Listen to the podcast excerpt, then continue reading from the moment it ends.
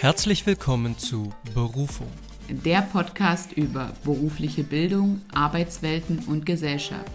Von und mit Franziska Spenner und Benjamin Schwarz.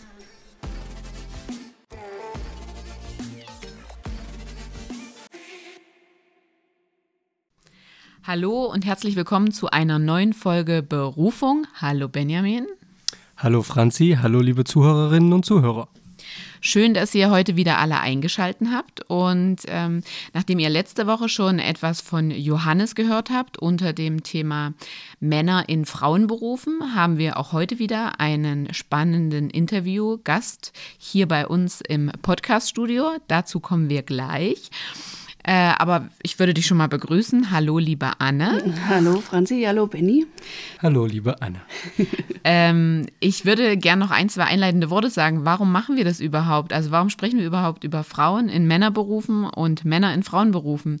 Weil wir einfach finden, dass ja dieses Stigma, und ich denke, das ist auch letzte Woche schon sehr gut rausgekommen im Gespräch mit Johannes, ähm, definitiv aufgelöst werden sollte. Und deswegen haben wir uns zwei Personen gesucht, mit denen wir darüber sprechen, welche Schwierigkeiten, Hindernisse und warum es eigentlich ähm, so ist, dass sie in einem typischen Beruf, der eher für das andere Geschlecht typisch sind und äh, oder waren oder da was ausgeübt haben und wie man da eben zukünftig auch drauf blicken kann. So.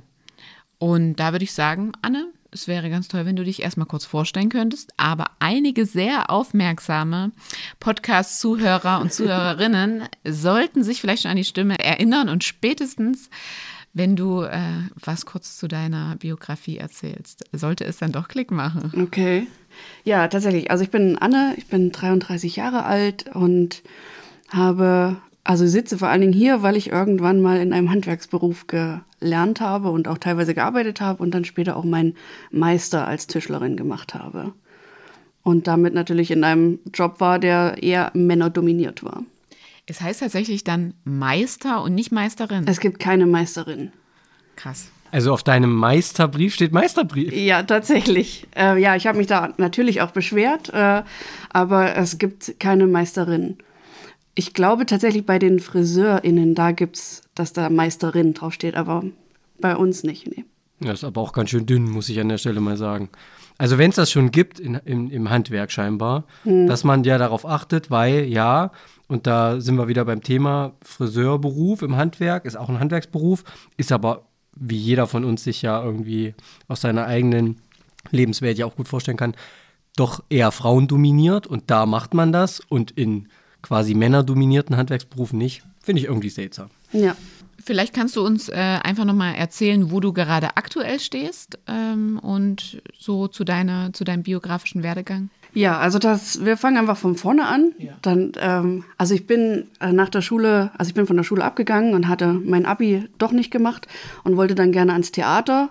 Und ähm, durch ein paar Probleme bin ich da ähm, nicht reingekommen. Die ähm, die Abschlüsse aus Thüringen wurden damals noch nicht in anderen Bundesländern anerkannt. Und dann dachte ich, was kann ich denn für einen Job machen, um irgendwie ans Theater zu kommen? Und habe dann gedacht, na, Bühnentechnik, mit Strom habe ich es nicht so, aber mit Holz, also könnte ich ja Tischlerin werden. Und ja, dann habe ich die Ausbildung gemacht und äh, hatte dann aber nicht den passenden Job und habe aber gesagt, ich will trotzdem den Meister machen, um dann in die Arbeitsvorbereitung zu gehen.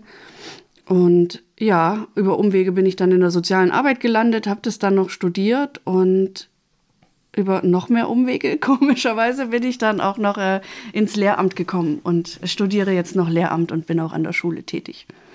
Ja, witzigerweise, äh, so wie fast alle Interviewpartnerinnen und Partner, hier ist natürlich auch Anna eine Kommilitonin von uns. Also wir bewegen uns hier in unserem, weiter in unserem natürlichen Habitat. Ja, es ist irgendwie naheliegend, dass wir da unsere Gäste rekrutieren, könnte man sagen. So, und nun hast du, du bist 33, wir sind also ein Alter. Du hast vermutlich so 2006, 2007 die Ausbildung angefangen, vielleicht auch 2008? Nein. Nein, ich hätte ja, also 2007, nee, 2008 mit 18 bin ich aus der Schule. Okay, kurz vorm Abitur quasi. Elfte Klasse. Ach ja, dann bist du im, bist du im Jahr ein bisschen später. Nee, ich bin ähm, in der neunten Klasse, die habe ich einfach zweimal gemacht. Ach so. Weil sie, weil sie dir so gut gefallen hat. Richtig, ja, weil ich Latein so geliebt habe.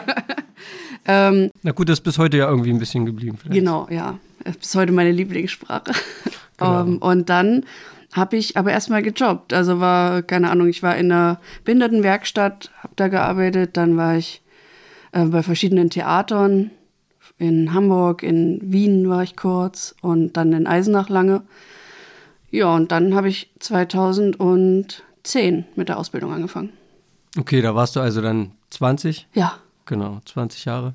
Ähm, nun kennen wir dich ja logischerweise ein bisschen besser als unsere Zuhörerinnen und Zuhörer. Und wir kennen dich ja, würde ich schon sagen, als sehr selbstbewusste Frau, die natürlich auch ihre Meinung vertritt. So. Und ähm, mich würde jetzt mal ein bisschen interessieren, jetzt warst du damals 20. Warst du da auch schon so oder warst du da eher noch ein bisschen mh, zurückhaltender? Weil ich mich gerade frage, jetzt kommst du mit 20 Jahren in so eine natürlich auch Berufsschulklasse voller Auszubildender im Tischlerhandwerk. Wie die aussieht, da können wir gleich noch drüber sprechen. Da kannst du uns gleich vielleicht ein bisschen was dazu erzählen.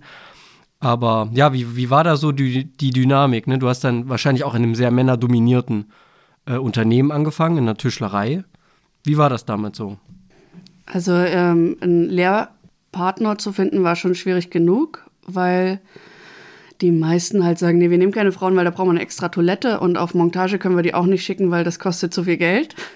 Und ähm, so war das relativ schwierig, erstmal einen Lehrausbildungsplatz quasi leer äh, zu finden, ja. Das hängt schon an der Toilette tatsächlich. Ja, man, wenn man Frauen einstellt, braucht man eine extra Toilette. Und das haben die allermeisten dann dementsprechend vermutlich nicht. Nein, haben sie nicht. Und Umkleideräume und so. Das ist Genau, ja, ja. Und wenn man halt auf Montage fährt, dann braucht man ja immer ein extra Zimmer. Und dann darf man nicht so viel heben wie die Männer. Also man ist quasi schon von vornherein durchs Geschlecht behindert. Und das ist unattraktiv für äh, Arbeitgeber. Also ich bin gerade ein bisschen schockiert, weil das Letzte, an was ich gedacht hätte, wäre die Ich Toilette.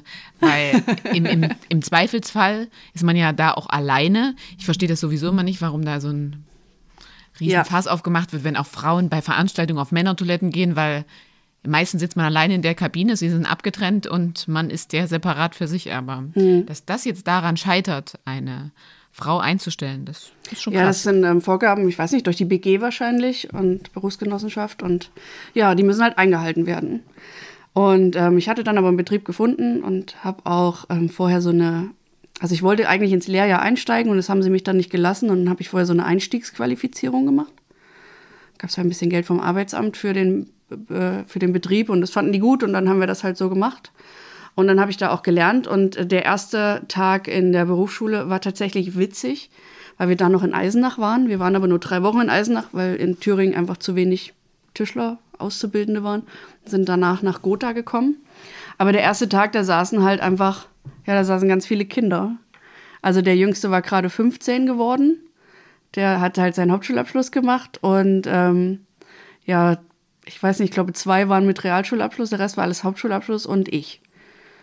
Ähm, in einer Schule, wo in der ähm, in dieser Hausordnung steht, wenn Wildschweine auf dem Hof sind, findet die Pause drinnen statt. also da kann man sich ungefähr vorstellen, wie toll die war. Die CNC-Maschine mussten wir streicheln und deswegen war es dann auch ganz gut, dass wir nach Gotha gekommen sind, weil die Schule war komplett neu. Und da waren wir dann am Ende 14 Leute Recht überschaubar als Klasse. aus vier Innungsbezirken und ich als einzige Frau und die restlichen Männer. Und äh, zwei waren ein, zwei Jahre jünger als ich, aber so in meinem Alter. Und der Rest war halt alles noch unter 18. Also es gab quasi zwei Abiturienten, einen aus Hamburg, der hier keinen Studienplatz gekriegt hat, weil er nur ein Hamburger Abitur hat. Und ähm, der andere, der hat sich dann gesagt, ach komm, ich habe so ein schlechtes Abitur, ich lerne erst mal was. Und Also da sehen wir wieder, äh, wenn man ein schlechtes Abitur oder ein Hamburger Abitur hat, dann reicht es wenigstens für einen Tischler in Thüringen. Genau, dann reicht es halt wenigstens für ein Handwerk. Für eine Ausbildung, so klingt das jetzt schon wieder so, die Ausbildung auch abgestuft. Ja. Ja, das war jetzt auch sehr. Ja, ja, Mm, genau. Aber also grundsätzlich muss ich sagen, die, ähm, also zumindest der eine, der hier in Thüringen Abi gemacht hat, der hat das quasi als Vorbereitung fürs Studium genommen. Der wollte gerne halt Architektur studieren und hat gesagt, ähm, es kommt eh immer besser, wenn man vorher mal den Beruf gelernt hat und einfach weiß, worum es auf der Baustelle geht. Und der andere, der ist halt hängen geblieben, der hat dann auch noch seinen Meister gemacht und hat jetzt eine eigene Tischlerei. Cool. Ähm, was mich interessieren würde, du hast jetzt gesagt, in der Ausbildung an sich war keine andere Frau dabei. Ist dir aber so in deiner Berufspraxis mal irgendwo eine Frau aufgefallen? Hast du eine gesehen, äh, die auch in demselben Beruf tätig gewesen ist? Nee, gar nicht. Also wo ich dann aufgehört habe, 2013, da kam dann in die nächste Klasse nochmal eine für die Ausbildung. Dann kann man ja schon nochmal sagen, im Vergleich jetzt auch ähm, zur letzten Woche, da war es ja so, dass ähm, die Anzahl an Männern gering ist, aber hier ist sie ja schon gar äh, selten. Ja, beinahe nicht existent, muss man ja schon fast sagen. Stimmt, ja. ja. Also manchmal ist es halt in den BVJ-Klassen, BVJ Holz. Da sind manchmal Frauen dabei, aber ich glaube, die sind tatsächlich eher da, weil sie keinen anderen Platz gekriegt haben, nicht weil sie den Beruf so toll finden und dann in der Ausbildung eigentlich nie. Ja, aber genau, nur weil man jetzt im, im BVJ Holz ist, ist man ja am Ende kein äh, Tischler oder Gen keine Tischlerin. Ja, also es sind einige gewesen, die das BVJ Holz gemacht haben und sind dann quasi in die Ausbildung gestartet, aber von den Frauen halt eher nicht. Okay. Mhm. Ich habe tatsächlich Zahlen gefunden, die zumindest ausgesagt haben, dass äh, etwa 11 Prozent der Auszubildenden Frauen sind. Nun wart ja 14 Leute, das kommt ja ungefähr hin, ein Zehntel ganz grob, mhm. so kommt ja hin. Ähm, und ich habe auch Zahlen gefunden zu, der, zu dem Anteil von Frauen in der Fortbildung zum Meister, zur Meisterin. Äh, wie war das da bei euch? Also da warst du, ich vermute mal, auch die Einzige. Ähm, zumindest bei den fachspezifischen Teilen, ja. Ähm, dann später bei den übergreifenden, dann waren halt die Friseurinnen dabei und wir hatten aber auch eine, ich denke, sie war äh, Zimmerin. Ja. Na, immerhin, ne? eine mhm. Zimmerin. Aber das war natürlich dann auch eine viel größere Gruppe.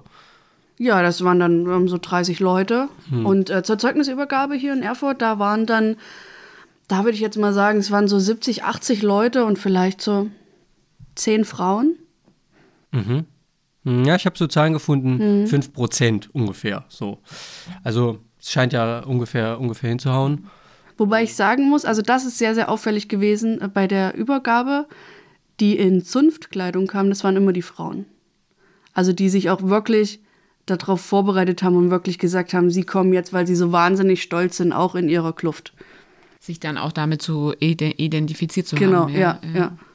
Oder vielleicht auch, weil sie sich damit identifizieren müssen, also weil sie damit so gesehen werden wollen. Ja, das kann auch sein. Also das, das, ist jetzt gerade so das, was mir jetzt. Ja, damit äh, man ihnen das auch wirklich glaubt, dass sie das so. Ja, ja. ja. Aber auf jeden Fall ist es ja schön, wie du das jetzt so berichtet hast. Ähm, du hast ja dann jemanden gefunden, wo du die Ausbildung machen konntest, mhm. also hast äh, einen Betrieb gefunden. Und wie äh, dürfen wir uns jetzt so die Ausbildung zur Tischlerin vorstellen? Also wie ist das so abgelaufen? Also es ist wahrscheinlich wie viele duale Ausbildungen. Es gibt quasi Anteile im Betrieb und Anteile in der Schule und dann gibt es nochmal überbetriebliche Lehrgänge. Und das, äh, wir hatten im ersten Lehrjahr 14 Wochen Schule, die immer als zwei oder drei Wochen Block waren und ansonsten waren wir im Betrieb. Und die überbetrieblichen Lehrgänge, die hatten wir aus unserem Kreis in Klosterrohr. Das ist bei Meiningen. Es fährt kein Zug dahin. also es ist so außerhalb so eine Lehrwerkstatt und da waren wir dann mit untergebracht, mit Internat und so. Ähm, was da auch schon witzig war, weil ich ja da auch die fast einzige Frau war. Ähm, ich hatte dann mal irgendwann eine Fleischerin mit auf dem Zimmer, aber ansonsten waren da auch nur Kerle. und ähm, ja, dann haben wir halt in der Ausbildung, gibt es verschiedene Sachen, die man darf, wenn man alt genug ist. Dadurch, dass ich ja schon über 18 war, durfte ich halt auch schon alle Maschinen benutzen und habe dann gleich von Anfang an relativ ja, normal, sag ich mal, mitgearbeitet. Die, die jünger waren, die durften ja noch nicht an die Maschinen und die haben dann erstmal so Hiwi-Arbeiten gemacht und ja. Aber das ist auch ein ganz guter Punkt. Also Tischlereibetriebe sind ja relativ vielfältig. Das ist ja auch so ein bisschen davon abhängig, was da auch für Produkte produziert werden. Ne? Also ist ja auch, ich denke so an meinen Bereich Industrie, da ist das ja auch ähnlich. Und wohingegen der Tischlerberuf natürlich dazu ausbilden soll ja, ich sag mal, alle Holzbereiche, also wird natürlich noch unterschieden, irgendwie Möbel, Möbeltischlerei und ähm, ach, das ist dann die Zimmerei, ne? Ähm, nee, tatsächlich, also bei meinem Papa ist das halt so gewesen, der hat noch, ähm, also da gab es noch zwei Lehrberufe, Bautischler oder Möbeltischler. Und jetzt ist das alles eins. Und bei dir? Bei mir gibt es einfach nur Tischler. Oder Tischlerin. Nee, aber äh, gibt es da keine Vertiefung? Nein, Möbeltisch Nein. Ist das ist eins. wie bei den ErzieherInnen. Also man lernt erstmal alles und kann dann irgendwo in einem Bereich, wenn man Lust hat, danach arbeiten. Aber man spezialisiert sich nicht in der Ausbildung. Okay, aber so ein Unternehmen, so eine Tischlerei, wo man ja ausgebildet Die wird, spezialisiert die wird natürlich. nicht Möbelbau machen und Bautischlerei. Ähm, wenn sie groß genug ist, doch. Okay. Aber also ich muss sagen, ich habe während der Ausbildung nochmal gewechselt, den Betrieb. Der erste war quasi so Bautischlerei, also da gab es viel Türen, Fenster, Treppen. Und bei dem zweiten Betrieb war es halt Möbel. Ähm, das war schon sehr industriell, also ich habe halt mit viel, ja, viel CNC-Technik gearbeitet.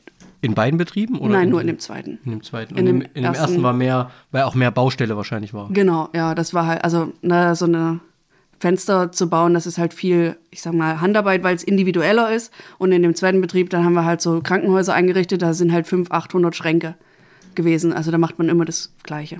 Ja. Mhm. Aber ähm, vielleicht eine sehr spezielle Frage, weil ähm, ein Bekannter von mir, der hat eine Fensterbaufirma. Mhm. Ist ja auch Tischlereibereich, sage ich mal. Äh, aber die allermeisten Fenster und Türen sind heute entweder aus Metall oder aus Kunststoff. Mhm. Trotzdem ist das in eurem Handwerk verortet. Wie war das bei euch? Waren das tatsächlich Holzfenster oder eigentlich vorrangig Kunststoff?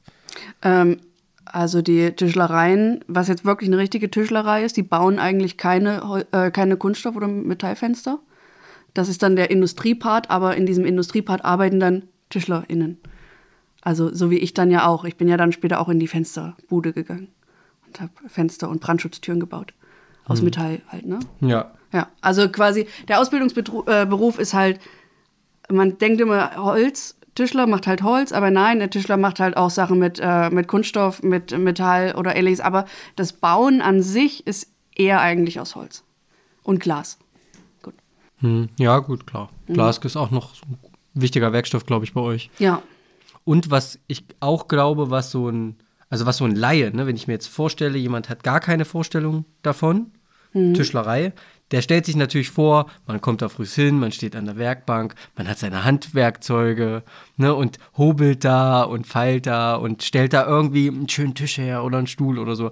Aber du hast ja selber gesagt, du hast auch viel mit Maschinen gearbeitet. Ja. CNC ist ja gefallen, also Ja. computergesteuerte Maschinen. Das ist natürlich auch bei euch ein Riesenpunkt und ich glaube auch ein großer Punkt in der Ausbildung. Ähm, ja. Also ich hatte ähm, Leute, die mit mir ausgebildet wurden, die mussten für ihre Zwischenprüfung sich Werkzeug ausleihen, weil es in der, in der Firma, wo sie gearbeitet haben, gar kein Werkzeug gab, weil sie halt kein Handwerkzeug hatten. Ähm, und sie haben halt auch nie damit gearbeitet. So, und ähm, bei anderen Betrieben war es aber so, dass die auch wirklich noch viel mit der Hand gemacht haben, viel individuelle Sachen. Also es ist wirklich ein wahnsinnig breites Spektrum. Und diese ähm, CNC-Maschinen, das hatten tatsächlich nicht alle in der Ausbildung, aber ähm, in der Firma, wo ich war, gab es halt relativ viel. Und ähm, wir konnten fakultativ, sage ich jetzt einfach mal, noch verschiedene Scheine nebenbei, neben der Ausbildung machen.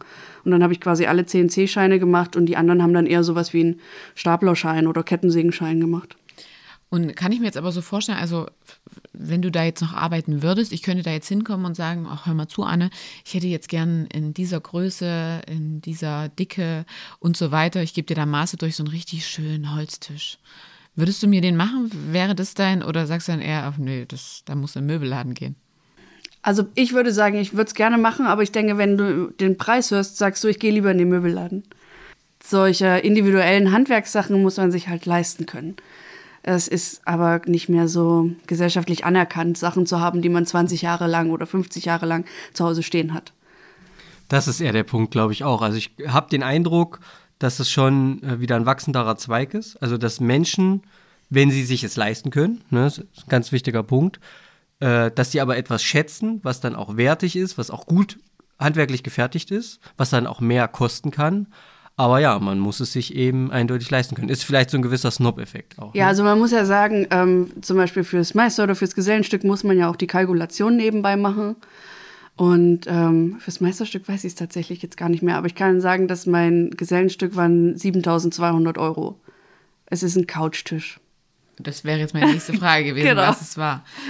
Ja, ich meine, es ist dann schon ein Unikat. Ja. Aber ich, also, wie Benny eben schon gesagt hat, wenn man sich das leisten kann, ist das, glaube ich, was, wo man auf jeden Fall mit gutem Gewissen Wert drauf legen kann, weil es wirklich was Nachhaltiges auch wieder ist, was Ja. nicht irgendwie produziert. Es ist gut für die Wirtschaft, für den Kleinunternehmer und so weiter und so fort. Und ich denke auch gerade für eure Arbeit ja nochmal ähm, sehr abwechslungsreich. Ich musste da jetzt gerade dran denken, vor allem in dem, in dem Kontext, ähm, auf Instagram wird ja immer mehr dieses Interior-Ding gehypt und alle machen jetzt wieder alles selbst und so weiter und so fort. Und die Leute legen ja auch Wert drauf. Und das finde ich, könnte ja den Beruf der Tischlerin schon wieder eigentlich sehr interessant machen. Also ich habe immer gesagt, ähm, sieben YouTube-Videos ersetzen eine vollwertige Ausbildung. Das gilt bestimmt auch mit Erster Hilfe und äh, Ja. Gesundheits- und Pflegeausbildung. Das sind mit allen Ausbildungsberufen so. Ähm, die Leute haben Bock, selber etwas zu machen und ich merke, dass sie sich nichts machen lassen wollen. Also was gut ist, sind gerade Tischlereien, die zum Beispiel so Kurse anbieten. Ähm, das kommt wirklich gut an. Dabei ganz kurz eingehakt, ganz witzig, ich habe gerade heute einen Beitrag gesehen, dass auch immer mehr Baumärkte explizit für Frauen so Schulungskurse fürs natürlich Tischlern, aber eben auch Verputzen und Malern und Fliesen legen für sowas. Frauen, ja. Genau. Und da sollten aber auch heutzutage schon viele Männer mit dran teilnehmen, weil die können das auch nicht mehr. Weil das ist ja auch wirklich, da, da merkt man gut diese Vermischung, wo wir ja auch eigentlich hinwollen, dass nämlich Frauen in Männerberufen normal sind und umgekehrt. Genauso auch Männer irgendwann mal irgendwelche handwerklichen Basics mit auf den Weg äh, bekommen müssen, weil wenn sie das nicht in dem Beruf lernen, wenn sie nicht im Handwerk sind, werden auch die das nicht können. Das ist nichts, was vom Himmel fällt. Nee, ähm, also ich war bei einem tatsächlich mal dabei. Ich habe bei Obi mal einen Fliesenworkshop mitgemacht. Der war extra für Frauen. Ähm, und die haben gesagt, sie machen das quasi nach Geschlechtern getrennt, weil sie nicht möchten, dass die Frauen ausgelacht werden. Und das ist, also das muss anscheinend vorgekommen sein, dass das so war, so dass sie gesagt haben, nein, wir trennen das und so können die Frauen in quasi einem Schutzraum, sind wir wieder bei Inklusion, äh, direkt und indirekt, ne? also quasi in einem Schutzraum können die sich alleine um Fliesen kümmern und die Männer können dann einen auf dicke Hose an einem anderen Tag machen. Tatsächlich hat dieser, also bei diesem Beitrag, den ich heute gesehen habe, ne, die haben, ich weiß gar nicht, was das für ein Markt war, da waren über 200 Frauen, die in diesem ganzen Markt in verschiedenen Bereichen, ne, Holz und Fliesen und auch hier Sachen wegstemmen, irgendwie Steine wegstemmen oder keine Ahnung.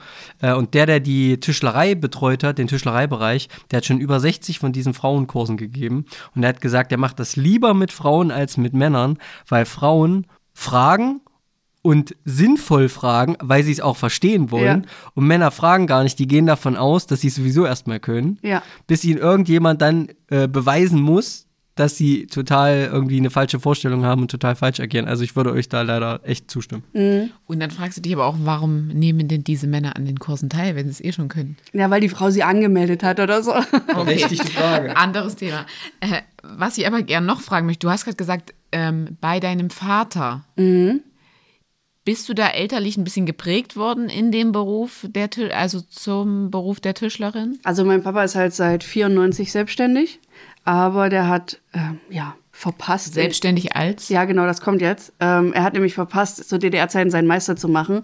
Und dann war das aber zu Westzeiten einfach schon zu teuer und hat jetzt ähm, ja ein Dienstleistungsunternehmen und verkauft Küchen und baut die halt ein und so. Und ist aber natürlich Tischler und wir haben auch eine Werkstatt zu Hause. Und äh, tatsächlich, als ich gesagt habe, ich mache die Ausbildung, war er total sauer weil er gesagt hat, also das ist nichts für Frauen, mach dich nicht kaputt. Ich weiß, wie körperlich anstrengend das ist, hör auf. Und ähm, aber natürlich, also seit meine Schaukel hing halt in der Werkstatt und wenn die Küchen eingebaut worden sind, ist übrigens bis heute so, darf ich immer die Griffe anschrauben. Also das ist halt noch so ein äh, Papa-Tochter-Ding irgendwie, ja. Das ist schön und das finde ich ja auch sehr spannend, weil du hattest vorhin gesagt, ähm, dass du ja durchs Theater, du wolltest ja gerne ins Theater und deswegen dazu kommst. Dann hast du das so in dem Nebensatz mit deinem Vater erwähnt und jetzt dachte ich mir so, hm, finde ich sehr spannend. Und Also manchmal ja- ist es genau das, wovon die Eltern abraten, das, wo die Kinder sich hingezogen fühlen. Ja, also die Intention war tatsächlich das mit dem Theater. Das Problem war einfach, dass ähm, Kultur wird ja nicht gefördert. Und ähm, als ich mit der Ausbildung endlich fertig war und wollte mich bewerben, wurden die Theater zusammengelegt aus Meiningen und Eisenach und dann gab es keine Stellen mehr. Und ähm, dann hatte ich die Ausbildung halt fertig, aber konnte da nicht mehr damit anfangen, was ich eigentlich anfangen wollte und musste mich dann halt neu orientieren. Also so ein bisschen so eine Verkettung unglücklicher Umstände, könnte man sagen. Ja, also ich würde schon sagen, ich stolper da so durchs Leben und gucke immer mal, welcher Stein da rumliegt und den nehme ich dann. Aber würdest du jetzt sagen, also ich in meinem Ausbildungsberuf kann das sagen, als Physiotherapeutin, auch wenn ich darin jetzt nicht mehr tätig bin, habe da immer für mich was so für mein eigenes Leben mitgenommen, für mein Umfeld und so weiter und so fort. Kannst du ja bei der Tischlerin sicher auch sagen, oder? Also es hat für meinen Job als Sozialarbeiterin zum Beispiel viel gebracht, weil man natürlich durchs Tun ins Handeln kommt. Also ne, man hat dann einfach so ein bisschen besseren Kontakt mit den Jugendlichen, konnte was mit denen zusammen machen. Und ähm, als ich dann mit Jugendlichen ihre Möbel gebaut habe oder ähm, Fußboden eingebaut habe, dann hatte ich da schon einen ganz anderen Stand. Auch ähm, weil kulturbedingt Frauen da etwas anderes waren. Und persönlich würde ich sagen, mir haben danach immer noch ganz viele gesagt, oh, man merkt, was du gelernt hast.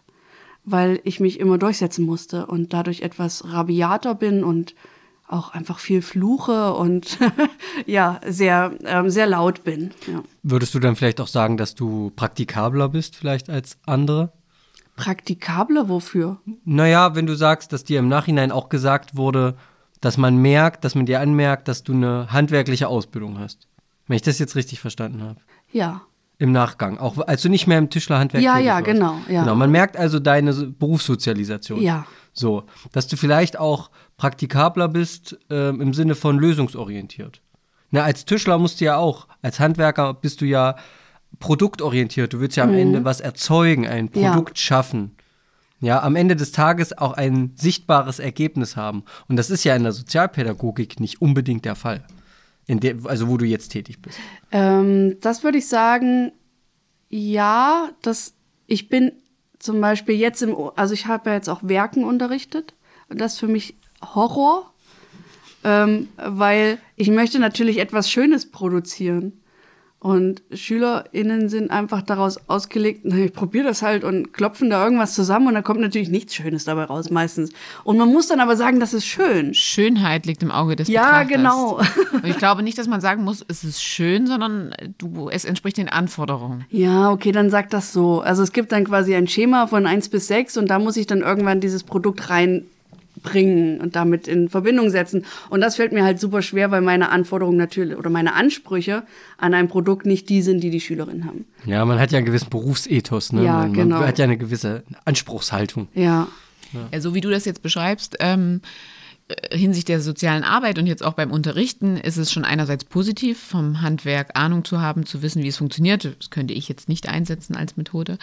Ähm, aber es behindert dich vielleicht auch an der einen oder anderen Stelle, weil du da eben andere Anforderungen auch hast und die du dann vielleicht runterschrauben musst. Also es hat ja immer so ein, so ein Also in der, in, den, ähm, in der Jugendhilfe war das gar nicht das Problem, weil dann musste ich das ja nicht bewerten.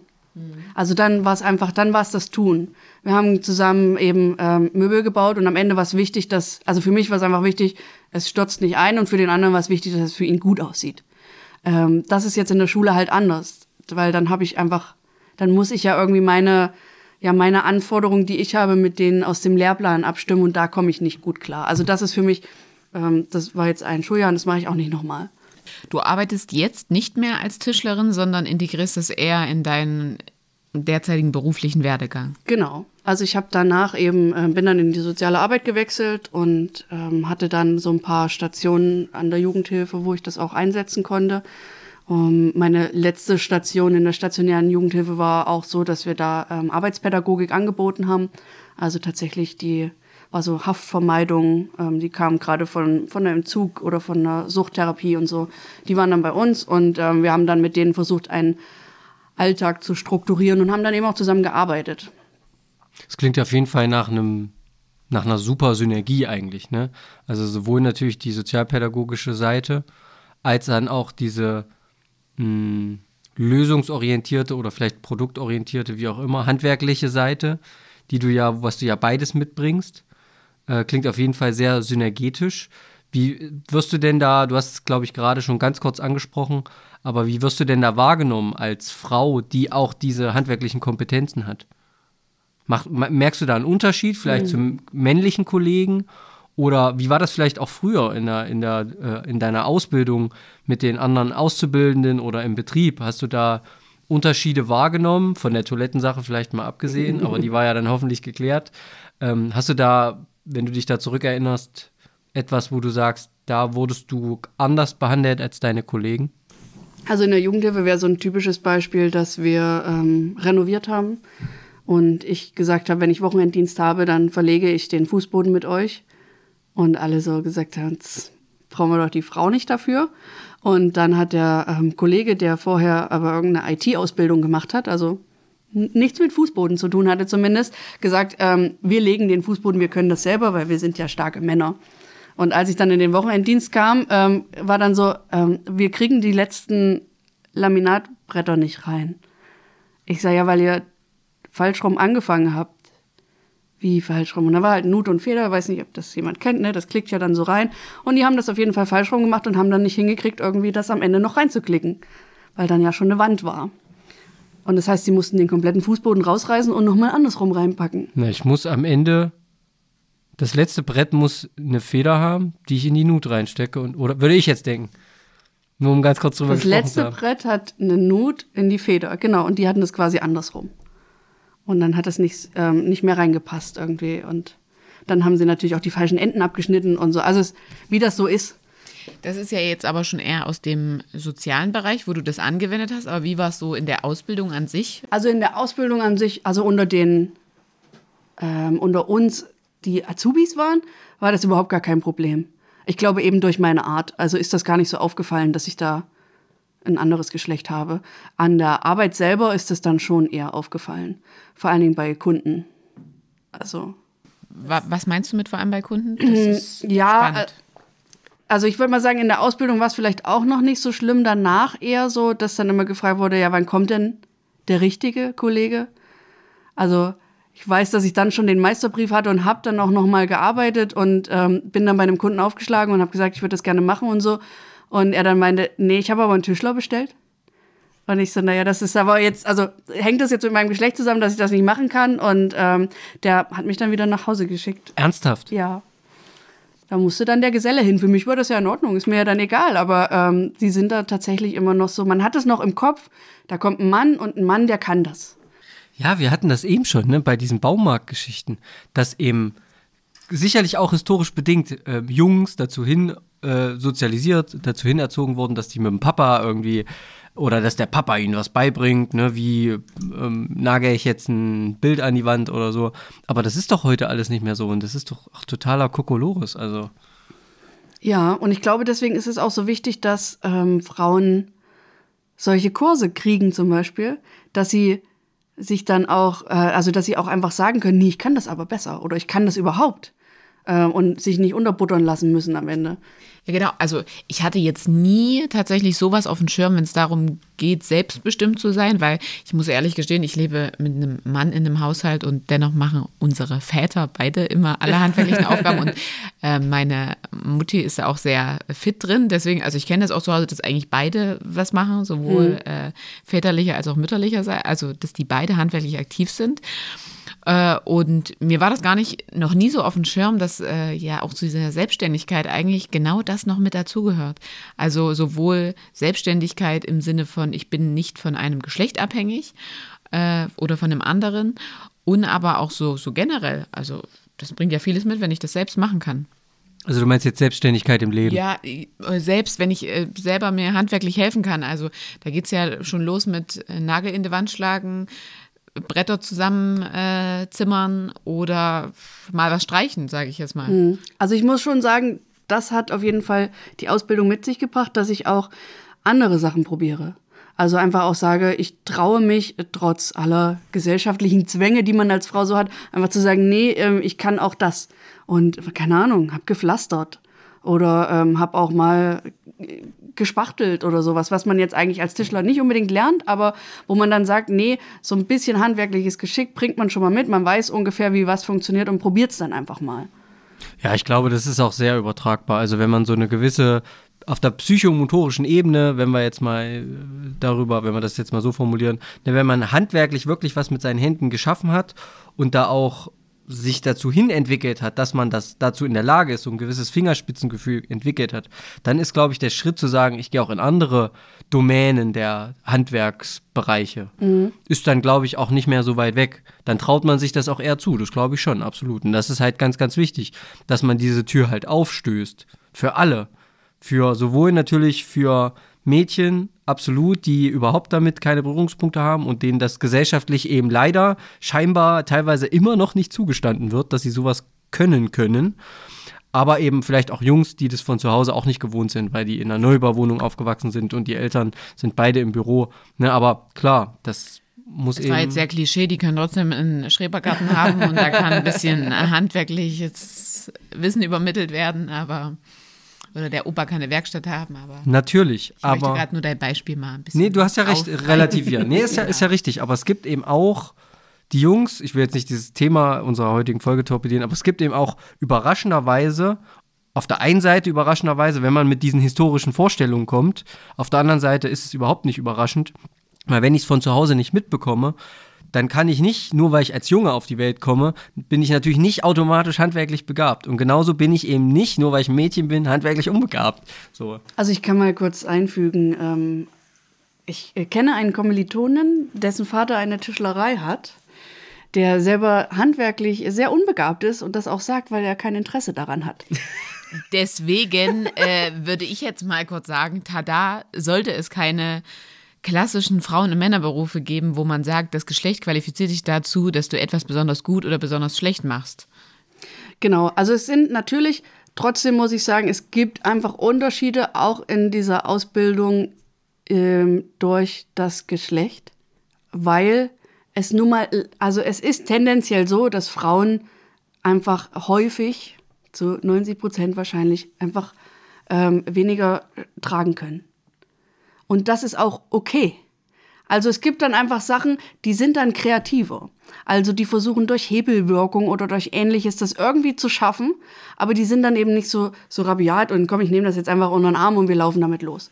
Ähm, und das ist aber auch cool, weil das so eine, ja, das, die tauschen sich dann einfach aus. Also jeder bringt irgendwas mit ein und am Ende wird es cool, weil jeder seine Kompetenz halt mit einbringt. Ja, aber da würde ich jetzt schon wieder sagen, muss man denn so rabiat sein? Ist es auch für einen Mann gut, immer zu sagen, ich schaffe das? Weil ich kenne solche Männer aus der Physiotherapie, die Ja. in ihrem Job immer gesagt haben, ich schaffe das und dann ziemlich früh Bandscheibenvorfälle und andere Beschwerden hatten. Sollte es nicht einfach so sein, dass jeder alles schaffen kann? Sollte die Arbeit nicht schon so angelegt sein, dass ich eben für manche Dinge immer zwei Leute nutze, egal ob ich es schaffe oder nicht schaffe? Das, darum geht es gar nicht, sondern es gibt einfach bestimmte also ich kenne das auch aus der Klinik, in der ich gearbeitet habe. Da mussten auch wirklich Menschen umgelagert werden, die in höheren dreistelligen äh, Bereich gewogen haben. Ja. Und das konnte noch jemand machen, der nur die Hälfte der Kraft einer anderen Person hatte, weil wir dazu Fortbildung zur Lagerung und so weiter hatten. Und es gab Techniken, bei der es dann keine Rolle mehr gespielt hat, wie schwer der Patient war. Also es Oder die gibt ja Patientin. quasi durch die BG gibt es ja so Vorgaben, wie man Sachen hebt oder wie viel man heben darf oder so. Aber das ist dann halt häufig so, da gibt es von, von der BG so einen Vordruck und dann steht drauf, guck mal, so könntest du das heben. Es gibt aber zum Beispiel nicht so eine Fortbildung, um zu sagen, wir probieren das einfach mal, wie trägt man was? Oder welche, ähm, ja, welche kleinen Gadget gibt es, um ähm, Sachen besser zu tragen? Also ich habe mir zum Beispiel dann, weil ich das beim irgendwie auf der Baustelle gesehen habe, man hat in der Tischlerei häufig solche großen Platten. Also die sind dann, weiß ich nicht, ähm, ich sage jetzt einfach mal vier mal dreieinhalb Meter groß, schwer, weil sie sind 20, 30 Millimeter stark. Und dann gibt es ähm, solche kleinen Plattenheber. Das ähm, sind quasi so zwei Gummilippen, die man dann da dran setzt mit einem Griff und damit kann man das einfacher heben. Als wenn man versuchte, irgendwie seine zwei Arme so weit zu spannen, bis man die Platte kriegt. Und das habe ich in der Werkstatt nie kennengelernt, das habe ich mir dann aber halt selber besorgt und habe gedacht, das ist ja ganz praktisch. Und das ist ja gut, dass du selber das Interesse hast und dich da informiert hast. Und man muss ja auch sagen, natürlich gibt es Vorgaben. Das heißt aber nicht, dass sich daran gehalten wird. Ja, und selbst wenn man eine Fortbildung macht, heißt das nicht, dass das jeder so umsetzt. Aber ich nehme damit schon mal auf jeden Fall diese Barriere, dass ich sage, es können Leute nicht aufgrund ihrer Konstitution, ihrer Kraft und so weiter und so fort machen. Also es gibt ja auch ähm, einfach in der Körpergröße zum Beispiel Unterschiede. Und wenn man eine äh, Treppe, also eine Treppe einbaut, dann gibt es ja immer eine Treppe, die unten anfängt und oben aufhört. Und für oben aufhört braucht man halt Menschen, die ein bisschen größer sind. Und weißt du, ich will jetzt einfach nur Aber sagen, dazu boah, muss man nicht zwischen äh, Männern, zwischen Nein, Geschlechtern genau, unterscheiden. deswegen, deswegen sage ich ja, weißt du, also auch da gibt's ja Unterschiede. Es gibt ja große und kleine Menschen. Und auch die ergänzen sich. Und so ist das halt, wenn man es gut nutzt, auch bei Geschlechtern und bei geschlechtsspezifischen Sozialisationsprodukten. Von wegen Frauen sind feinfühliger und können eher die Kleinteile und sind da irgendwie, ähm, keine Ahnung, äh, kreativer oder irgendwas. Äh, und so kann man das dann auch nutzen. Und es sind auch, ich kenne mittlerweile zwei Tischlerinnen, die das auch gut machen. die dann auch mit ihren Männern in der Firma super gut zusammenarbeiten. Und dann ist das so, dass die sagen, okay, du kannst eben das viel besser. Da bist du, ähm, keine Ahnung, du bist da eben geduldiger oder ähnliches. Und ich mache dafür, ich kann eben gut Holz hacken oder so, weißt du? Und das ist ja in Ordnung, wenn das in einer Firma sich irgendwie findet und jeder aber für seine Arbeit wertgeschätzt wird und man merkt, dass das alles wichtig ist. Hättest du dir denn sowas für deine Ausbildung jetzt zurückblickend betrachtet gewünscht? Also, dass im Prinzip dir bestimmt diese Steine, die dir vielleicht in den Weg gelegt wurden, natürlich nicht, ist eigentlich eine Frage, die sich wahrscheinlich selbst erklärt, aber oder gibt es irgendwas, wo du jetzt sagst, im Rückblick, das war besonders umständlich, daran müsste man eigentlich arbeiten, wenn es darum geht, wir wollen mehr Frauen in so Handwerksberufe? Ähm, jein, weil ich würde sagen, ich wusste schon relativ früh, dass ich den Job nicht machen will. Und ähm, ich bin so ein, ähm, mein größtes Hobby ist Wissen anzusammeln und ich bin häufig eher darauf da aufgefallen, weil ich so ein Klugscheißer war. Weil ich ähm, viele Sachen einfach selber nochmal ausprobiert habe nach Feierabend und wollte dann wissen, wie das funktioniert. Und ähm, das war eher das Problem. Ich glaube, dass ich mit, durch mein Geschlecht, eben weil meine Art so ist, nicht so schlimm aufgefallen bin. Grundsätzlich denke ich aber, man muss auch ähm, in Schule anfangen, bevor man überhaupt in den Betrieb kommt und da ja in solchen Tagen Praktikumsberichten ähm, einfach das mal vorstellen und sagen, hey, pass auf, guck mal aus der ähm, Klasse über euch, da war ein Mädel in der Tischlerei, die darf das mal vorstellen, ähm, das ist quasi für alle cool. Oder so, dass man ähm, zu bestimmten Tagen einfach, es gab doch immer diese Girls Days. Girls und Boys Days gibt genau. es immer noch tatsächlich. Aber ähm, ganz häufig ist es trotzdem so, dass das dann ähm, viel diese Gesundheit, Pflege, soziale Berufe naja, betrifft. man darf sich immer noch selbst aussuchen, in welchem Beruf man sich einschreibt. Das Angebot ist da, aber wofür ich mich entscheide, ist meine Sache. Ja, aber ähm, es ist ja auch eine, nicht nur deine Sache als Schülerin, sondern es ist natürlich auch eine Sache der Lehrkraft. Wie bringt sie das rüber? Und wenn ähm, auch wenn die Lehrkraft in so einem Stereotyp drinne hängt, dann ist es natürlich auch schwierig, sich als Schülerin quasi dagegen zu stellen. Vielleicht sollte man sagen, dass Lehrkräfte generell nicht so Stereotypen vertreten sollten, aber das ist auch eher ein Wunschdenken. Genau, hat ja jeder, macht ja auch jeder irgendwie. Aber ähm, so ein bisschen Offenheit, glaube ich, muss halt anfangen, bevor es überhaupt um das Thema Ausbildung geht. Und da wäre Schule schon mal der beste Weg dazu. Also weil dann äh, in der Ausbildung selber mit meinen Meistern bin ich super klargekommen, das hat alles gut funktioniert und auch mit der Klasse. Es ist dann eher, also gescheitert ist es dann eher an der, an der Gesellschaft außenrum. Ja, also das hattest du ja schon als relativ großes zentrales Hindernis beschrieben, dass eben dich auch Kunden schon weggeschickt haben, weil sie eben gesagt haben, ja, ich bin ein Tischler und dann ist eigentlich der Geselle hin, der ja laut Rangordnung unter dir mhm. eigentlich steht, wenn man das mal so ganz ehrlich sagt. Sagt ja jetzt auch nicht über seine Qualifikation, also doch über seine Qualifikation schon, aber nicht, ja. ob er es auch genau. hinbekommt genau. oder nicht. Ja. Was würdest du denn dann so sagen, wie könnte man zukünftig auch die Gesellschaft dafür offener machen, dass zum Beispiel auch Eltern mal zu einem Kind sagen, so einem Mädchen vielleicht auch, der, das immer sehr aktiv da ist und wirklich so Lust auf Handwerk hat, ähm, Mensch, mach doch was in die Richtung. Wie, wie könnten Eltern da hinkommen? Wie könnte das attraktiver werden? Wie können das in den Fokus rück, äh, rücken? Ja, das ist ähm, super schwierig. Also ich glaube, ähm, ja gut, Schule haben wir jetzt das eine Mal gesagt. Ähm, ich glaube auch, dass man als Firmen aktiver werben sollte und Leute viel häufiger zum Beispiel zum Probearbeiten oder so einladen sollte. Gerade wenn es auch so ähm, Bewerbungs, ich weiß nicht, diese Jobmesse zum Beispiel, die es da gibt. Warum kann man bei der Jobmesse nicht schon mal so eine kleine Station aufbauen, wo alle einfach mal testen dürfen?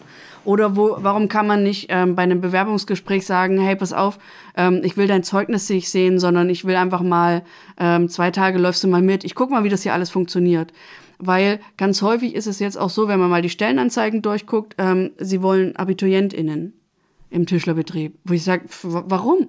Die müssen gut arbeiten können. Klar, die brauchen auch ein bisschen, die müssen auch ein bisschen rechnen können und vielleicht ein bisschen ähm, denken können. Also so komplexe Sachen auch mal ausdenken. Aber ansonsten, die brauchen nicht zwingend ein Abitur. Warum? Und ähm, der, der am meisten gelobt wurde aus unserer Klasse, war immer der, ähm, der eine, der mit Ach und Krach seinen Hauptschulabschluss geschafft hat. Ich musste dem dauernd Nachhilfe geben, damit er überhaupt diesen Berufsabschluss schafft. Aber der hat perfekte Türen gebaut. Und ähm, da glaube ich einfach, dass auch, ähm, wenn, wenn Frauen merken, das ist ein Job, der anerkannt wird, also der überhaupt erstmal anerkannt wird, egal vom Geschlecht, dann ist es auch einfacher, da den Schritt zu wagen und zu sagen, ich schaffe das und stelle mich nochmal extra hin und sage, ich schaffe das. Ich muss ganz ehrlich sagen, ich sehe da auch eine Gefahr drin. Also wenn ich jetzt, das ist natürlich immer einfach gesagt, aber wenn ich jetzt ein Unternehmen wäre und ich würde Auszubildende suchen, natürlich liegt es dann nahe zu sagen, ich suche mir die mit dem höchsten allgemeinen Schulabschluss. Wenn die überhaupt bereit sind, bei mir zu lernen und nicht eigentlich in die Industrie gehen, zum Beispiel, wo sie auch vielleicht mehr Geld verdienen als bei mir. Definitiv. So, warum mache ich das? Weil ich mir natürlich sage, naja, ein Abiturient ist A ein bisschen älter, da gibt es diese rechtlichen Aspekte, die du angesprochen hast, die dürfen gleich die CNC-Maschinen bedienen und, und, und. Den kann ich also eigentlich, wenn ich will, gleich direkt mehr oder weniger mit verheizen mhm. als Arbeitskraft. Aber ich kann natürlich auch davon ausgehen, der ist eben ein bisschen älter, vielleicht ein bisschen pfiffiger und äh, ich muss weniger Aufwand in die Ausbildung stecken. Das kann natürlich auch sein, würde ich jetzt denken. Das Problem, was daraus aber auch erwächst, ist jemand, der natürlich schon in dem Fall eine Hochschulzugangsberechtigung mitbringt und dann diesen Beruf erlernt, wie hoch, wie hoch ist die Wahrscheinlichkeit, dass der bei mir im Betrieb in dem Beruf bleibt? Ja. Und das ist doch eigentlich der mhm. Punkt. Ich will doch eigentlich Leute an mich binden auch. Ne? Also niemanden natürlich zwingen zu bleiben, aber ich würde doch eigentlich ein gutes, mit einem guten Klima und einer guten Ausbildung, würde ich doch dazu äh, ausbilden, dass ich Facharbeiter habe und Gesellen. Und da ist natürlich vielleicht der Schüler, der eben einen Hauptschulabschluss hat, der natürlich mehr Schwierigkeiten hat, diesen Beruf zu erlernen, der aber hinterher trotzdem gut ist in seinem Beruf, der ist doch vielleicht, oder da ist doch eine höhere Wahrscheinlichkeit, dass der bei mir auch im Unternehmen und vor allem im Beruf bleibt und nicht den Beruf ja. wieder verlässt. Also ich glaube, die, die ähm, die Abitur gemacht haben, sind mehrheitlich dann in die Arbeitsvorbereitung. Also die haben dann, wenn noch ein Techniker oder ein Meister dran gehangen und die sieht man dann selten in der Werkstatt. Außer es sind dann welche, die sich wieder selbstständig machen, dann stehen sie auch wieder in der Werkstatt. Aber ähm, für das Unternehmen direkt sind, glaube ich, Abiturienten eher hinderlich. Ja, was heißt hinderlich, wenn das auch jemand unbedingt machen würde? Es werden ja auch manche Schüler und Schülerinnen zum Abitur gedrängt und Natürlich. wollen das auch nicht unbedingt machen. Also das sind ja alles auch ganz Einzelfallentscheidungen, Einzelfallsachen. Ähm, was ich nochmal zu dem Beispiel, was du genannt hast, Benjamin, gern sagen möchte, es ist ja auch so, man gehört es ja in unserer Gesellschaft immer mehr, die jungen Leute machen gar nichts mehr und so weiter und so fort. Und vielleicht ist es ja für den einen oder anderen gar nicht so leicht, in der Schule mitzuhalten, mitzukommen.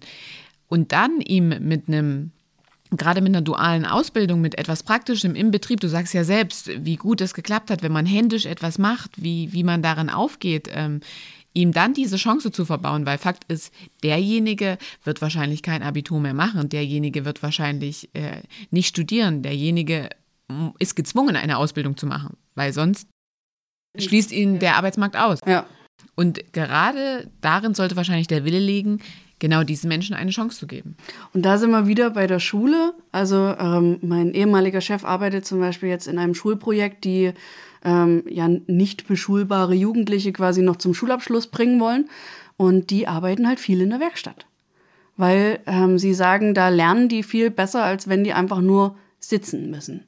Und ähm, die Quote ist relativ hoch, die dann auch einen Abschluss schaffen. Und die Quote ist auch relativ hoch ähm, äh, derer, die dann im Handwerk landen, weil sie merken, dass der Job halt cool ist. Ja, und vor allem, ich glaube, der ist cool, weil man sieht auch, was man gemacht hat. Und das ist das so, wenn ich mir Lernen angucke. Das fehlt mir so, ja. Also wenn man lernt, dann, also mir geht es nicht anders. Ich möchte ein Ergebnis sehen. Mhm. Mir ist es total, also natürlich, wie du sagst, ich interessiere mich auch für ganz viele Sachen und belese mich auch mal und frische immer meinen Wissensstand auf und so weiter und so fort. Aber für mich hat es noch viel mehr Wert, wie wenn wir jetzt hier zum Beispiel zusammensitzen, dann setze ich mich doch erst recht hin und arbeite was für eine Podcast-Folge aus und lese mal einen Artikel, wo ich mir sonst vielleicht gesagt hätte, oh, spannende Überschrift, aber ob ich das jetzt weiß oder nicht, äh, mm. sterbe ich jetzt auch nicht dran. Ne? Ja. Also man braucht ja irgendwo was, für was man was macht. Und ich denke, da bietet eben das Handwerk, gerade für Leute, denen es auch in Sachen Lernen schwerfällt, wirklich gute Anknüpfungspunkte. Also es gab mal Umfragen unter Lehrkräften. Ich kann jetzt aber das ist jetzt sehr wenig wissenschaftlich. Ich kann nämlich die Studie nicht nennen. Ich weiß es nicht mehr genau, aber ich weiß, dass ich sie gelesen habe. Und ähm, da haben viele gesagt, sie ähm, haben so diese Burnout-Phasen, ähm, vor allen Dingen, weil sie nicht sehen, was sie gearbeitet haben. Und das fehlt mir auch jetzt wirklich. Das war halt vorher immer schön. Man ist, man hat halt acht, zehn Stunden lang gebuckelt und am Ende hat man gesehen, das habe ich heute gearbeitet. Und jetzt gehe ich aus, mein, aus der Schule raus und denke so, was genau habe ich eigentlich heute den ganzen Tag gemacht? Hm, so eine Form von Befriedigung Und zwar eine zeitlich konkrete oder eine. Na, eine sichtbare vor allen Dingen. Ja. Also ich möchte ja nicht sagen, dass ich äh, in meinen acht Stunden in der Schule nichts geschafft habe. Ich sehe es halt nur nicht direkt. Also ich sehe es vielleicht irgendwann in fünf Jahren, wenn die ihren Abschluss geschafft haben oder so. Aber ich sehe nicht das Produkt, was ich geschaffen habe, innerhalb dieser acht Stunden Arbeit. Für uns als Menschen ist es immer einfacher und das ist ja auch so psychologisch so ein bisschen belegt, so kurzzeitige, schnelle, sichtbare Erfolge bringen einfach viel mehr Befriedigung als auf lange Zeit, lange Dauer ausdauernd sich um etwas zu kümmern. Und natürlich, wenn du eine Klasse begleitest, einen ganzen Ausbildungsjahrgang und siehst dann nach drei Jahren, da haben es 75 Prozent geschafft und die haben alle auch eine Stelle danach und so weiter und so fort, dann ist das, glaube ich, in dem Maße ein größerer Erfolg. Aber du hast halt die drei Jahre davor nichts davon gesehen. Ja. Und hast vielleicht sogar noch Leute verloren und die dann ausgestiegen sind und so weiter. Also ich kann schon verstehen, was du sagst, aber vielleicht müsste da auch das ein bisschen mehr ausgeglichen werden. Also so von, von der Balance her und da schon in der Schule gesehen, dass man eben auf beide Arten von erfolgreichem Lernen, Arbeiten und so weiter auch vorbereitet wird. Ja, ich glaube, es fehlt halt viel in Schule, dass man vorbereitet wird auf das Leben danach, sondern Schule ist ja häufig acht Stunden sitzen. Also klar, es gibt später auch mal Jobs, wo man acht Stunden sitzt, aber ich glaube einfach, dass es ähm, viel sinnvoller ist, einfach mehr mit dem, ja, ins Handeln zu kommen. Also ich bin ja ein Fan von Projektunterricht und sowas. Also da glaube ich einfach, dass es vor allen Dingen für SchülerInnen der Haupt- und Regelschulen einfacher wäre, sich auf einen Job vorzubereiten und dann vor allen Dingen auch ihr eigenes Ziel zu sehen und zu sagen, ja, ähm, ich weiß, wofür ich das mache. Weil wenn die jetzt zum Beispiel die Berufsberatung kommt in die Schule und sagt, hallo, ich ähm, hätte hier eine Stelle als Tischler und dann kriegst du dieses ähm, tolle Blatt vom Arbeitsamt, wo dann drin steht, was macht ein Tischler? Das ist ein hochkreativer Job. So, und dann kommst du in die Werkstatt und darfst die ersten 15 Wochen kehren. Also natürlich bist du dann desillusioniert. Aber wenn du in der Schule oder auch vorher in Praktikas oder so schon mal erf erfahren hättest, man macht da auch mehr als kehren, dann hält man diese 15 Wochen vielleicht auch aus. Und was auch ein Punkt ist, und wir haben das in einer unserer, oder auch nicht nur in einer, in mehreren unserer vorherigen Folgen angesprochen, wer weiß, wie sich die Arbeitswelt noch entwickelt und gerade solche acht Stunden am Bürostuhl oder auf dem Bürostuhl sitzen, Tätigkeiten, wie sehr die überhaupt noch gebraucht werden, wenn irgendwann ne, künstliche Intelligenz und was da alles vielleicht sich noch so entwickelt, einen Großteil dieser Tätigkeiten ersetzen. Aber eben das Bauen eines Tisches, Schrankes, was auch immer oder eines Dachstuhls, das äh, kann eine KI in den nächsten fünf bis 15 Jahren wahrscheinlich nicht machen. Vor allem spezielle Anfertigungen werden einfach nicht möglich sein. Also Maschinen sind ja immer auf eine bestimmte Norm meistens. Ja, auf Masse. Äh, genau, auf Masse ausgerichtet. Und gerade dann wird es wahrscheinlich wieder interessant, was tolles eigen, also was, wie, wie nennt sich das, was Individuelles herzustellen, genau. Ähm, ich habe eine Frage zum Abschluss und zwar, Stellen wir uns jetzt mal vor, ich habe jetzt gerade meinen Realschulabschluss gemacht, ich bin jetzt motiviert und möchte eine Ausbildung beginnen. Was muss ich mitbringen, dass du sagen würdest, komm, werd doch Tischlerin? Also ich glaube, man muss mögen, nicht kreativ zu arbeiten, sondern kreativ zu denken. Also wenn man das jetzt mal böse sagt, ähm, man muss das Fuschen lernen wollen. Ähm, man muss halt kreative Wege finden, um bestimmte Sachen individuell anzupassen. Man muss also ähm, neugierig sein und vielleicht nicht zwei linke Hände, sondern schon eine linke und eine rechte Hand haben. Also das sollte vorher so einigermaßen funktionieren. Aber ansonsten ist einfach nur, man braucht tatsächlich einfach nur ein bisschen, ein bisschen Bock. Und ähm, gar keine großen Vorerfahrungen oder so. Also da ist nicht so, dass man sagt, oh ja, du musst jetzt schon in deinem Leben, keine Ahnung, alle Baumarten auseinanderhalten können und du musst wissen, in welcher Maßeinheit was berechnet wird oder so. Gar nicht, sondern einfach diese Neugier ist, glaube ich, das, was das Wichtigste ist. Und leider Gottes ein bisschen resilient sein muss man auch, um einfach auch mal so eine Durststrecke auszuhalten. Also ähm, meine schlimmste Durststrecke war zum Beispiel, dass ich acht Wochen lang an einer Kantenmaschine gestanden habe und habe hinten einfach acht Stunden lang ein Brett rausgenommen und das auf eine Palette gelegt und das war mein Job halt. Aber ähm, das muss man halt aushalten und muss in der Zeit vielleicht, keine Ahnung, Gedichte lernen oder so. Aber danach wird es auch wieder cool und dann kommen auch andere Projekte, die dann wirklich ähm, geil sind. Ja, es ist nur ein Beispiel dafür. Ich, mir fällt dieser Spruch ein, der, den jeder von uns kennt. Lehrjahre sind keine Herrenjahre. Ja. Und es gibt einfach Tätigkeiten, die sind nicht schön. Dazu gehört eben zum Beispiel auch Sauberkeit in der Werkstatt. Ja. Also ich kann mich auch noch entsinnen, bei uns war freitags immer äh, Werkzeugbau sauber machen. Das war immer so in der, im ersten Ausbildungsjahr. Das sind eben Tätigkeiten, die gehören eben nun mal einfach zu diesem Beruf dazu oder zu der Ausbildung dieses Berufes. Ne? Ähm, genau. Und wenn es keinen Azubi gibt, dann muss es ja auch jemand anders machen, weil es bleibt ja nicht dreckig. Das kommt auch dazu, genau. Dann muss das eben Also auch der es Geselle gehört ja machen. auch wirklich einfach zum Beruf. Ja, und in großen Firmen ist es auch einfach so, ähm, da hat halt jedes Lehrjahr immer Tätigkeiten. Und man sieht dann schon, okay, alles klar, ich muss nur noch sechs Wochen durchhalten, dann bin ich im nächsten und dann darf ich das, was die anderen machen, auch machen. Ähm, und dann ist das auch schon wieder leichter auszuhalten. Mich würde vielleicht noch ganz abschließend interessieren, äh, aus persönlichen Gründen, Mathematik vorab im, in der Schule, war das so dein Fach? Und würdest du sagen, man muss in Mathe richtig krass gut sein? Ich meine, gut, du hast nun Abiturstoff. Ist das jetzt Ja, persönliches Interesse oder wirkliches Interesse? Ja, das ist schon, na, der, die Frage zieht darauf ab, ne, weil du ja auch sagtest, man muss als Tischler natürlich auch Sachen berechnen können. Ich muss auch in der Lage sein, vielleicht mal auszurechnen, wie schwer was ist oder natürlich muss ich in der Lage sein, technische Zeichnungen zu erstellen oder auch lesen zu können und dann eben sowas übertragen zu können ähm, auf ein Werkstück. Ja, also ich muss natürlich mit Zahlen und Addition und Subtraktion umgehen können. Aber würdest du jetzt sagen, dass man absoluter Mathe-Pro sein muss, um den Beruf zu lernen? Darum geht es mir nur, weil ich glaube, das könnte auch viele abschrecken. Also, ich hätte Mathe abgewählt, wenn das gegangen wäre. Am besten ab der sechsten Klasse. Und ähm, also es ist nicht mein Lieblingsfach gewesen.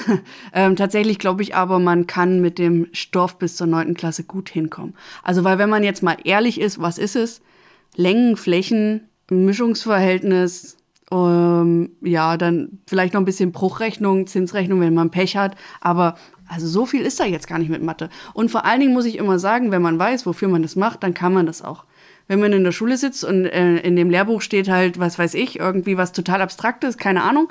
Aber wenn ich in der Werkstatt stehe und sage, ich möchte ähm, eine runde Tischplatte fräsen, äh, was brauche ich vorher für ein quadratisches Stück, damit ich am Ende diese runde Fläche rauskriege, dann ist das doch viel, ähm, ja, viel praxisnah und dann geht auch Rechnen viel einfacher, weil man weiß, wofür man es macht. Also auch alle, die Mathe nicht mögen, ihr dürft ins Handwerk gehen, auch Ja. Tischler oder Tischlerin werden. Ich muss noch sagen, auf deinen Spruch, Lehrjahre sind keine Herrenjahre, das passt äh, perfekt zu unseren Kategorien Frauen in Männerberufen und Männer in Frauenberufen. Hier werden hier wieder die Herrenjahre angesprochen. Vielen Dank für den Hinweis. Also erstmal Amen für die Mathematik im, im, im Tischlerhandwerk. Und ja, du hast recht, Lehrjahre sind keine Herrenjahre und auch keine. Damenjahre, keine Ahnung. Ja, ja. Also wird denn bei diesem Spruch, ähm, ich kenne den natürlich auch, geht man davon aus, also Herrenjahre hört sich an wie, ja, man kann sich jetzt zurücklehnen, man ist ein feiner Herr, äh, würde ja. Herr- Na, du bist nicht dein eigener Herr. Also du hast Also, einen ach, Herrn. du musst auf anderen hören. Ja. Ja. dann würde das ja aber auch mit Lehrjahre sind keine Herren Für und keine Frauen, Damenjahre Damen. passen, weil so eine feine Dame, die muss Ja, ja, aber auch nichts da sind, machen. da sind wir aber wieder bei feiner Dame.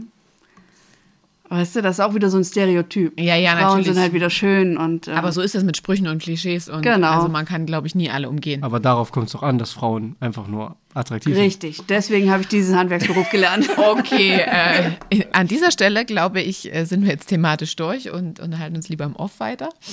Ähm, vielen Dank, Anne. Also es Ja, war gerne. sehr spannend und ich denke, es äh, stellt nochmal einen richtig guten Kontrast zur Folge in der letzten Woche dar, weil, wie ich vorhin schon mal gesagt habe, also Männer in pädagogischen Berufen, in sozialen Berufen sind zwar also auch gering vertreten, aber nicht mal ansatzweise so selten wie du es jetzt im Handwerk warst als Frau. Also das ist ja schon nochmal was ganz anderes und auch danke, dass du uns so ähm, an deinen persönlichen Erfahrungen und auch Hindernissen und so weiter hast teilhaben lassen. Und ich finde, was du auch nochmal schön aufgezeigt hast, selbst wenn man nicht in diesem Beruf bleibt, was man langfristig davon haben kann, ähm, wie positiv es wieder ist, ähm, dass man wirklich selten etwas im Leben umsonst macht. Das denke ich. Ja, also, ähm, also ich bin auch jemand, wenn ich das als letztes Plädoyer hier noch anbringen darf, ähm, bevor jemand studiert, sollte er eine Ausbildung machen. Da bin ich absolut dafür. Ja. ja. Also auch von mir nochmal vielen, vielen Dank, dass du heute da warst. Und danke, dass du auch den Bogen geschlagen hast mit deinem, mit der Erwähnung des Kommilitonen. auch zu unserer letzten Folge, weil damit ist ja Johannes gemeint, er hat es ja letzte Woche selber nochmal ähm, erzählt. Äh, ja, vielen, vielen Dank. Vielen Dank, Franzi. Ich würde noch ganz kurz was sagen. Und Ja. zwar haben wir ja jetzt auch über eine duale Ausbildung gesprochen. Und daran, wir machen nämlich jetzt gerade so eine richtige Interviewreihe. Benjamin und ich haben keine Lust mehr, alleine miteinander zu reden. und deswegen erwartet uns auch in der kommenden Folge ein Interviewgast. Und da wird es genau um das äh, Ausbildungssystem hier in Deutschland gehen und generell um die berufliche Bildung. Und deswegen, wir bleiben noch ein bisschen drin, bevor wir dann äh, wohl entspannt bald in die Sommerferien starten. So sieht's aus. Also dann jetzt, Franzi, vielen Dank. Anne nochmal vielen Dank, dass Ja, du heute gerne. da warst. Und vielen Dank, liebe Zuhörerinnen und Zuhörer. Bis nächste Woche. Vielen Dank, Anne. Vielen Dank, Benjamin. Bis nächste Woche. Tschüss. Ciao. Tschüss.